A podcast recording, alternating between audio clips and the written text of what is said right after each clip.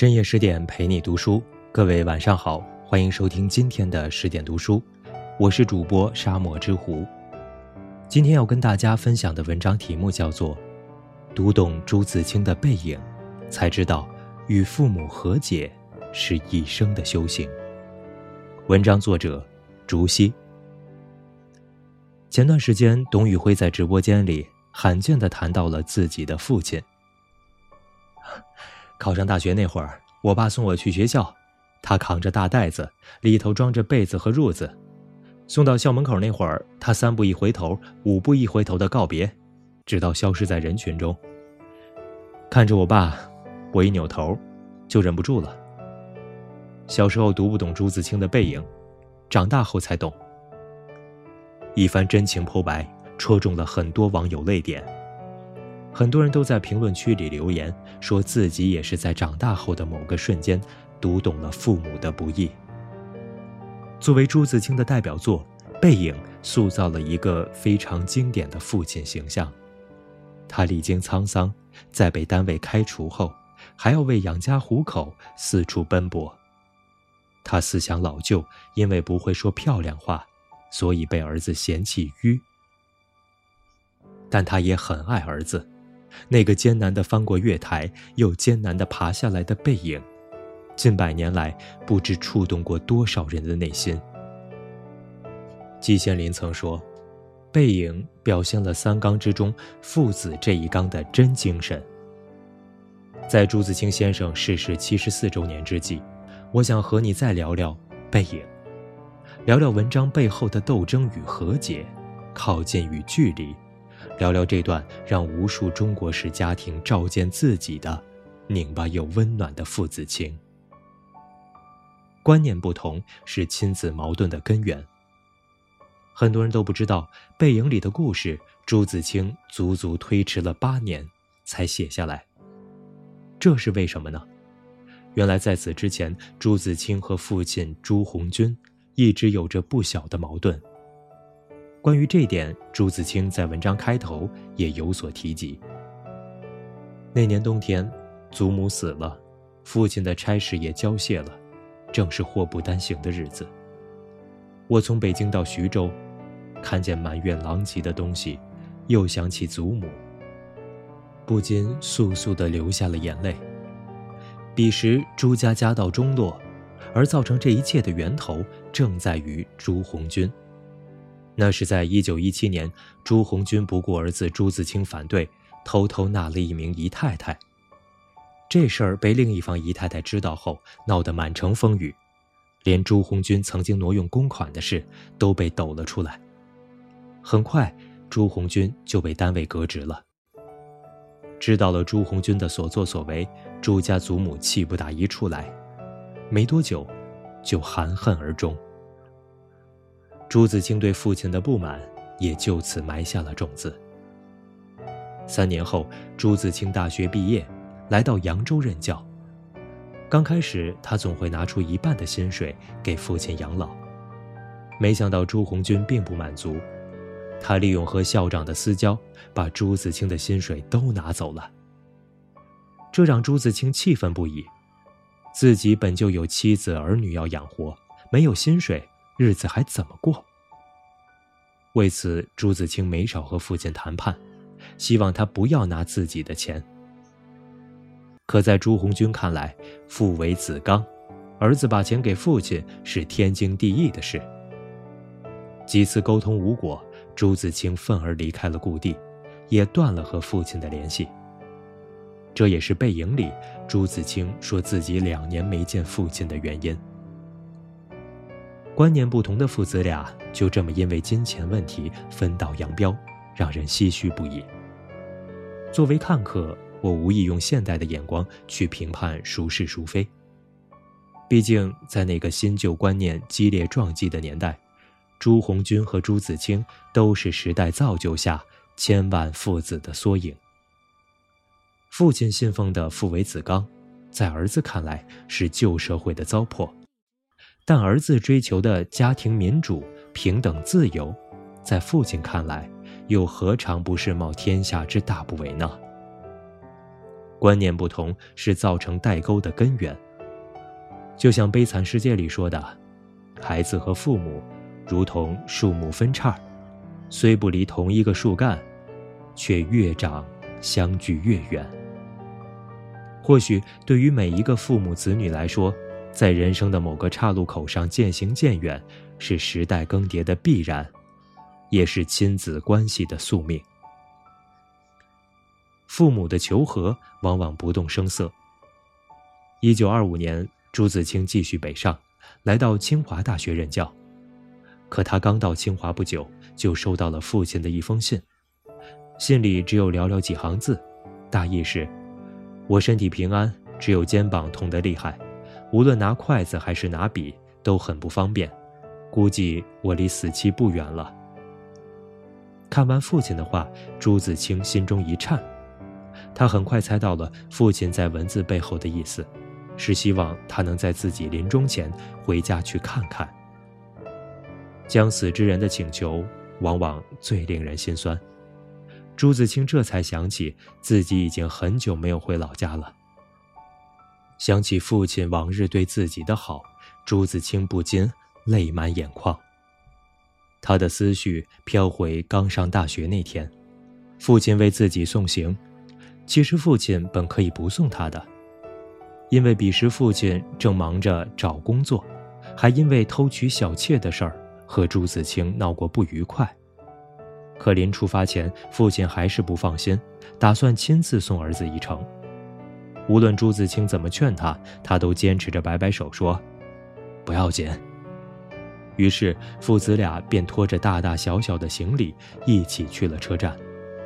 一路上，父亲既要照看行李，又和脚夫讲价钱，可朱自清却嫌父亲说话不漂亮，总想着插嘴。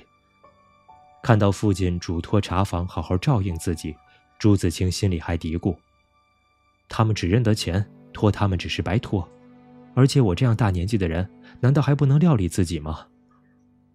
少年的心气儿一览无余。或许每个初出茅庐的孩子都有过和少年朱自清一样的时刻吧。嫌弃父母的笨拙，嘲笑他们的土气，觉得他们没事儿总爱瞎操心。我们太过着急的想向世界证明自己，却忘了琢磨。父母每个举动后的良苦用心。作家刘娜曾说：“渴望摆脱父亲限制和苛求的孩子，总想竭力证明与父亲的不同，到头来却发现，走再远的路也无法逃出父亲的注目。父亲替孩子打点好生活的琐碎，是为了保护孩子；稍微鸡毛蒜皮的事，磨平了棱角。”父亲不顾与孩子的嫌隙，放低姿态表达关心，使他们想跨过代沟，离孩子更近一点。年少不知言复义，长大才懂情深重。原来那些浸润细枝末节中的柔软，都是父母最深沉的爱。读懂父母的时候，我们就长大了。背影的高光时刻，莫过于父亲替朱自清买橘子的桥段。老麦的父亲吃力地攀上栅栏，翻过月台，小心翼翼地把买到的橘子抱在怀里。看着父亲的背影，朱自清的眼泪很快地流下来了。或许在这时候，他才真正感受到父亲在艰难的生活里辗转腾挪的真相。在朱自清印象中，父亲少年出外谋生，独立支持，做了许多大事。而在教育子女方面，他更是尽自己所能，供他们上最好的私塾，请最好的老师。可随着家境的衰落，父亲的晚景也逐渐颓唐。即使如此，他仍想着为儿子做点什么，尽尽心意。如此只读情深，让人心酸又感动。看过一句话：“有人一生都在原地等你。”你可以不费力气的从他身上获取爱，这些人就是父母。无论年岁如何变迁，父母给过的温暖总能滋养我们漫长的余生。自车站一别后，朱自清上学、毕业、工作，因为和父亲的矛盾越来越大，朱自清工作的地方也离家乡越来越远。可他自己有了儿女，才发现，自己在教育孩子时也同样手足无措。儿子两岁半的样子，朱自清被他的哭声吵得心烦意乱，把他摁在地下打了一顿。女儿才过了周岁，因为老缠着母亲的缘故，朱自清也把她紧紧地按在墙角，把孩子吓到生了几天的病。朱自清曾自责自己是一个不成才的父亲。少年的棱角渐渐被生活的柴米油盐磨得粗钝。直到把父母走过的路重走一遍，他才真正懂得了父母的不易。所以，在收到父亲那封告病的信后，朱自清百感交集，写下了背影。